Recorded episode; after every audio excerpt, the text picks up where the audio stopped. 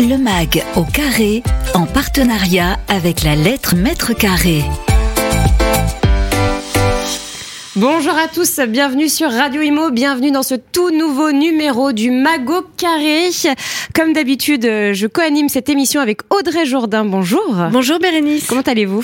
Très bien et vous? Très très bien. Je rappelle que vous êtes rédactrice en chef de la lettre Mètre Carré et aujourd'hui, l'émission est consacrée à l'immobilier logistique. Et pour ce faire, on a plaisir de recevoir deux invités en plateau. Catherine Savard, bonjour. Bonjour. Vous êtes directrice du développement de Catella Logistique Europe. Vous êtes donc euh, promoteur. Et à côté de vous, Victor Massias, bonjour. Bonjour. Associé et directeur du développement euh, de Valeur Real Estate Partner. Donc là, on est côté investisseur. Euh, avant de commencer cette émission, évidemment, on place à votre édito, Audrey. Le MAG au carré, l'édito d'Audrey. Il est actuellement très difficile d'anticiper l'évolution du marché de l'investissement en immobilier logistique. La menace de la forte remontée des taux de rendement des actifs pèse sur la confiance des investisseurs.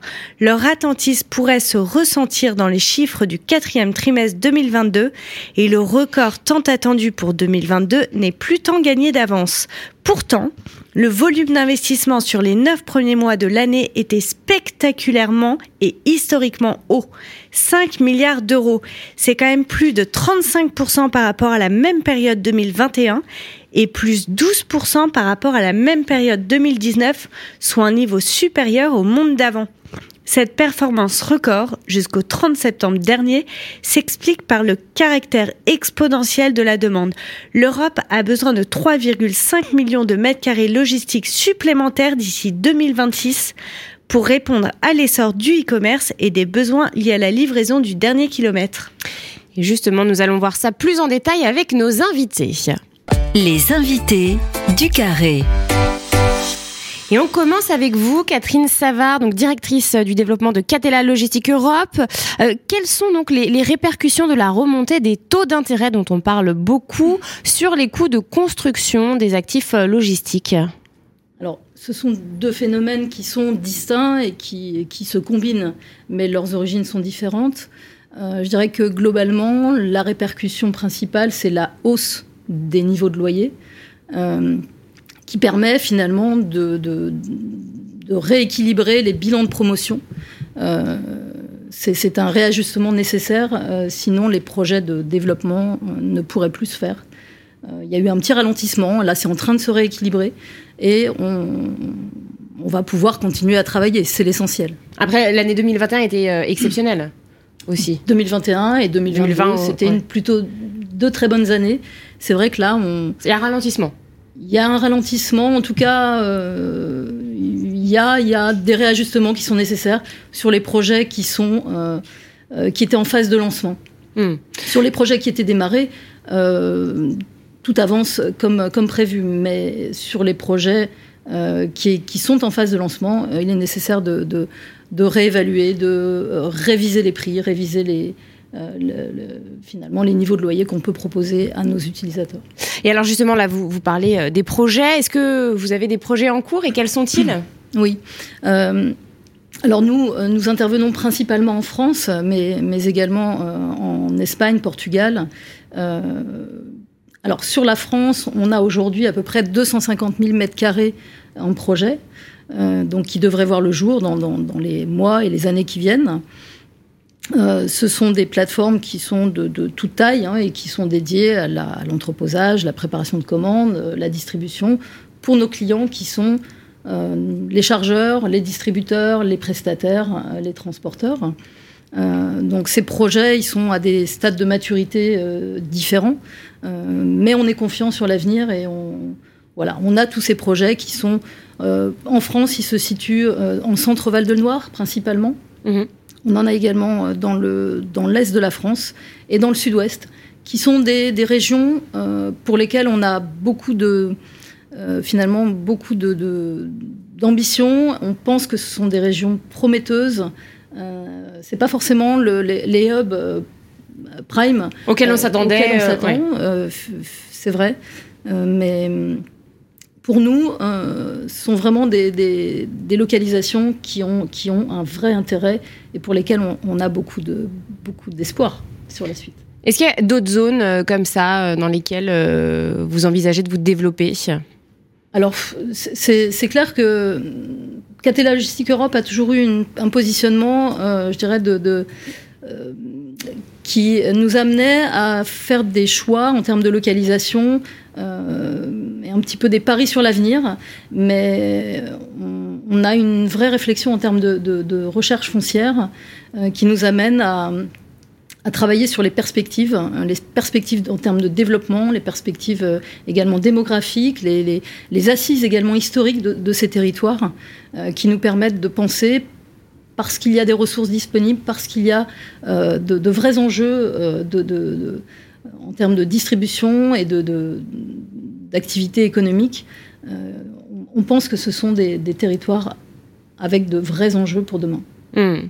Alors, quelles sont euh, les, exigences actuelles des utilisateurs en termes euh, de bâtiments logistiques?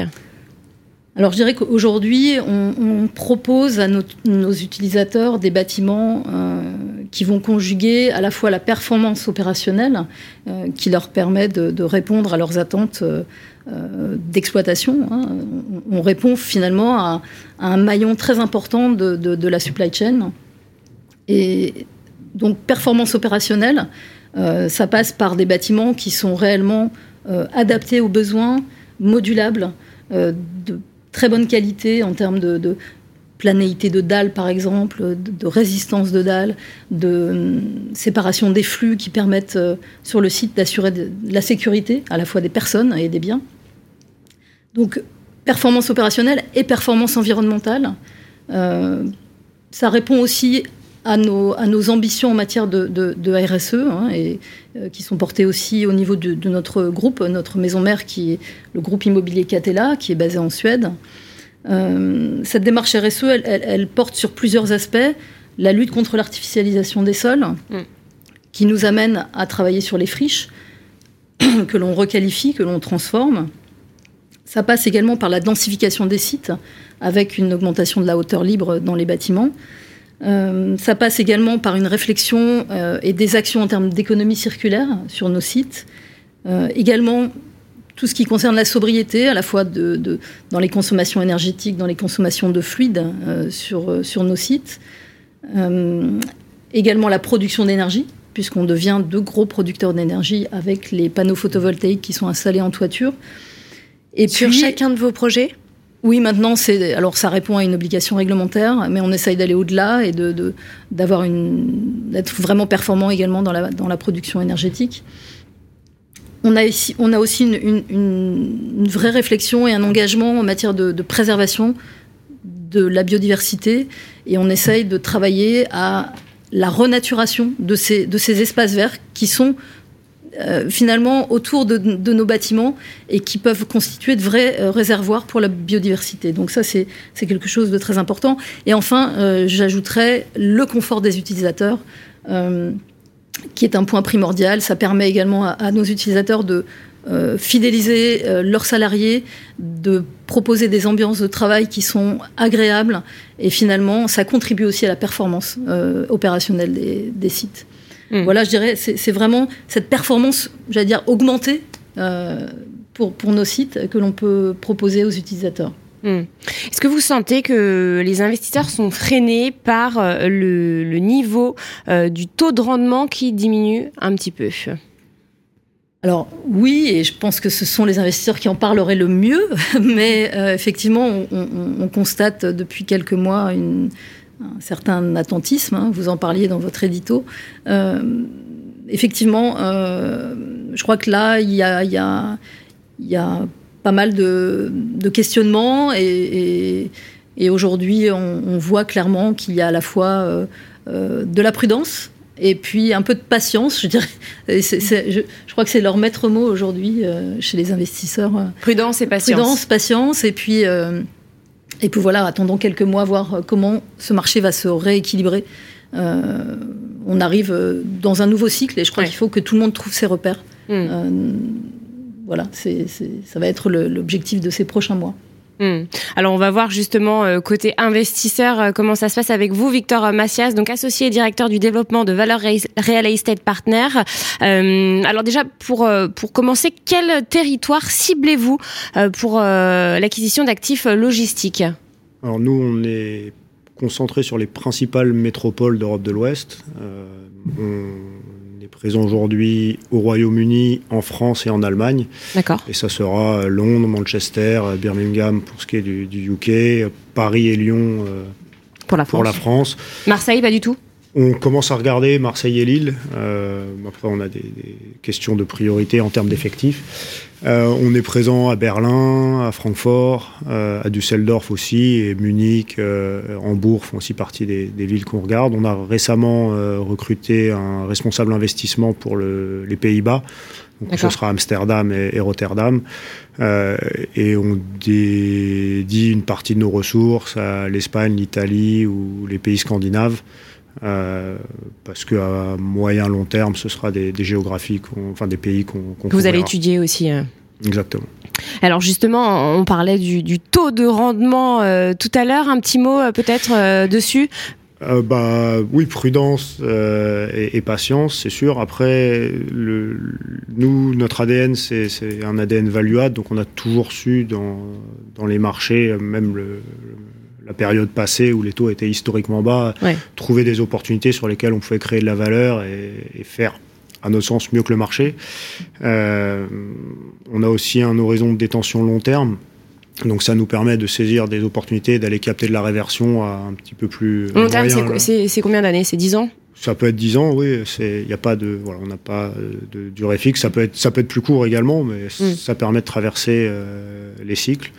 Euh, ensuite, on, croit au secteur, on est un spécialiste, on ne fait que ça. Euh, on croit à la rareté foncière et on pense que ça va pas aller en s'améliorant. Il va y avoir de moins en moins de fonciers dédiés à, la logistique ou à l'activité, particulièrement dans les zones euh, qu'on cible, parce que bah, y a des volontés politiques, il y a aussi la compétition du bureau, du commerce et du mmh. résidentiel. La ZAN, on en parlait tout à l'heure, notamment. Donc tout ça fait que croit à la croissance des loyers. On traverse une zone de turbulence. Il y a des coûts de construction qui montent, les loyers devraient monter, mais s'il y a un petit peu moins de projets qui sortent parce qu'ils ne se trouvent pas de sortie, les loyers devraient potentiellement décompresser un petit peu, les coûts de construction aussi.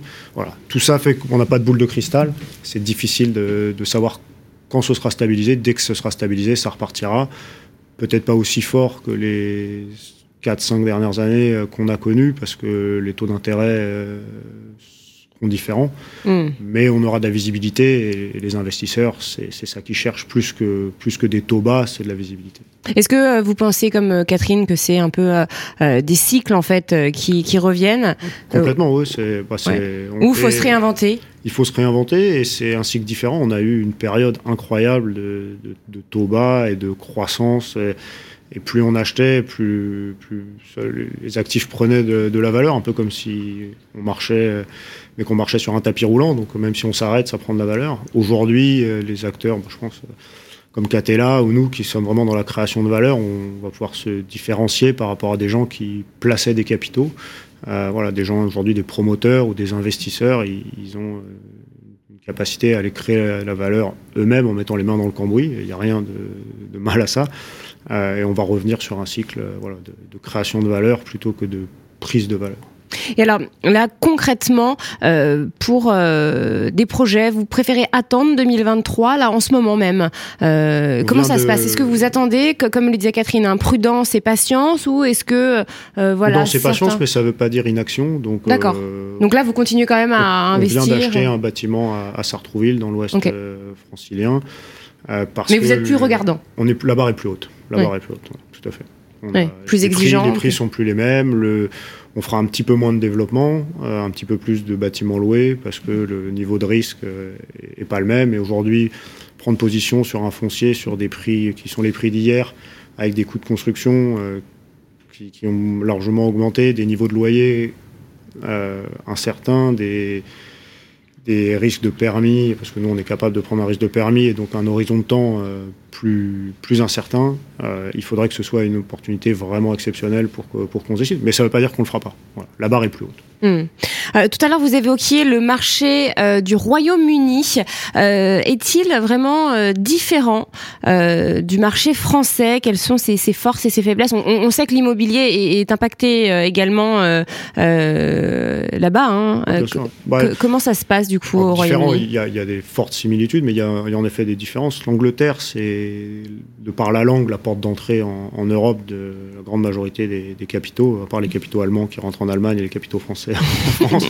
Euh, mais tout ce qui est euh, Nord-Amérique du Nord, oui, forcément, c'est plus ou facile, même Asie, ça, commence. Donc c'est un bien plus gros marché. Les Chinois hein. investissent D'abord, d'abord à Londres, ou même, et même les Moyen-Orientaux. Il y a une transparence de l'information qui est bien plus élevée. Donc euh, on est plus sur un, sur un marché de flux que de stock. Euh, nous, les Français, c'est la pierre, on aime bien le conserver. Mhm. Euh, on a des, sur de résidentiel, on a des taux fixes à 20, 25 ans, voire 30 ans dans le passé. Là-bas, c'est des taux variables. Hein. C'est des taux variables, ou si c'est sur du fixe, c'est sur 5 ans. Donc ça fait beaucoup plus de transactions des marchés beaucoup plus réactifs qui montent et qui descendent beaucoup plus vite. Euh, donc en effet, vous en parliez, aujourd'hui on, le voit au Royaume-Uni, les corrections de prix, elles ont été beaucoup plus rapides et beaucoup plus drastiques euh, qu'en France, où ça risque d'arriver dans euh, plusieurs mois. Hmm. Voilà, là c'est vrai qu'il y a eu des corrections de prix. Alors euh, la semaine dernière, il y a des chiffres qui sont sortis. Le gouvernement euh, prévoit donc encore une baisse de 9% euh, d'ici l'année prochaine sur sur les prix. Donc c'est vrai que c'est c'est non négligeable. Oui, oui, c'est pas ça. Enfin, il y a un vrai impact et, je pense que c'est sur toutes les classes d'actifs. La logistique était sortie renforcée du Covid, donc par rapport au bureau, c'est renforcé et, peut-être enfin, surpricé. Aujourd'hui, on a une correction, encore une fois, mécanique, il n'y a rien d'inquiétant, ça reste un actif, une classe d'actifs euh, extrêmement résiliente, solide, avec des super perspectives. Euh, de toute façon, en fait, ça va avec nos, nos habitudes. Euh. Voilà. on, on, en a besoin. Quels sont vos critères de recherche? Alors, euh, quand on rentre un peu plus dans le concret, euh, notamment volume d'investissement unitaire, euh, minimal, maximal, les surfaces, euh, voilà, la qualité de, de l'utilisateur, neuf, ancien. Bah, la localisation, c'est le critère principal, et la classe d'actifs que logistique et activité. Après, euh, les, critères, ils dépendent un petit peu de, la localisation, mais entre, on va dire, 10 et 20 millions d'euros, même si on a été capable de faire des transactions plus, sur des niveaux plus faibles. Euh, s'il y avait un couple rendement-risque particulièrement intéressant ou un emplacement particulièrement stratégique. Euh, on ne se limite pas aux actifs sécurisés. Donc, pour répondre à votre question sur les, la qualité du locataire, il nous, arrive, il nous ça arrive d'acheter du vacant plus souvent qu'à notre tour. Euh, mais c'est sûr que quand nos équipes de gestion d'actifs, elles, signent des baux, elles sont attentives à la qualité du locataire. Ensuite, ça dépend aussi de la taille des cellules. Pour une petite cellule, c'est souvent des PME, voire des TPME. Euh, on est obligé de faire moins attention au, crédit. En tout cas, on a des boîtes en face de nous qui sont moins solides financièrement, mais c'est la nature même de, Bien sûr de, cette euh, classe d'actifs et c'est intégré dans, la rentabilité qu'on en attend. Euh, ensuite, euh, je dirais que sur le neuf ancien, nous, l'obsolescence fonctionnelle, c'est une fonction directe de l'emplacement. Donc, si on achète à Bobigny ou à Argenteuil un bâtiment relativement ancien et qu'on est capable de le rénover et d'offrir un produit moderne et qui répond aux standards, même s'il a une cour camion un peu plus petite, une hauteur un peu plus faible euh, ou un ratio de bureau un peu plus élevé, euh, il sera dans son marché euh, le meilleur produit et donc il trouvera un, utilisateur, il répondra à des besoins. et on n'est pas du tout effrayé, au contraire, à l'idée de rénover lourdement des bâtiments. On en a fait une, spécialité. On a, je pense aujourd'hui, plus d'une dizaine de projets euh, réalisés ou en cours sur lesquels on a fait des rénovations lourdes, euh, sans parler des redéveloppements euh, de, friches comme on a pu faire au Bourget ou qu'on a en cours aujourd'hui à la Courneuve. Hmm. Et là, quand on, quand on parle de, de rénovation lourde comme ça, est-ce que ça coûte plus cher? C'est pas nécessairement, mais, mais c'est plus compliqué, ça prend plus de temps et on en parlait juste un petit peu avant en préambule. C'est aussi euh, une opération sur laquelle on n'a pas toutes les données. Quand on fait un, projet neuf, bon, il y a le sol, mais souvent on a fait des études géotechniques qui nous, qui nous donnent le confort.